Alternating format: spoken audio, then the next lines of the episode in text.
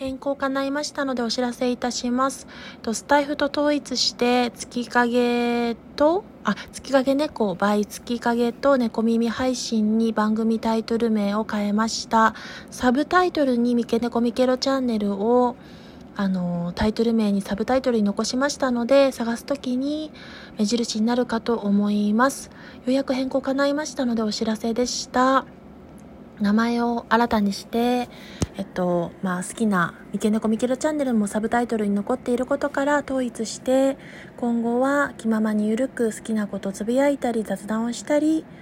えっと、なんていうのかな。定期、不定期演奏を上げたりというところで自分らしくゆるく気ままに無理なく配信していきたいと思いますので改めましてのご挨拶でした。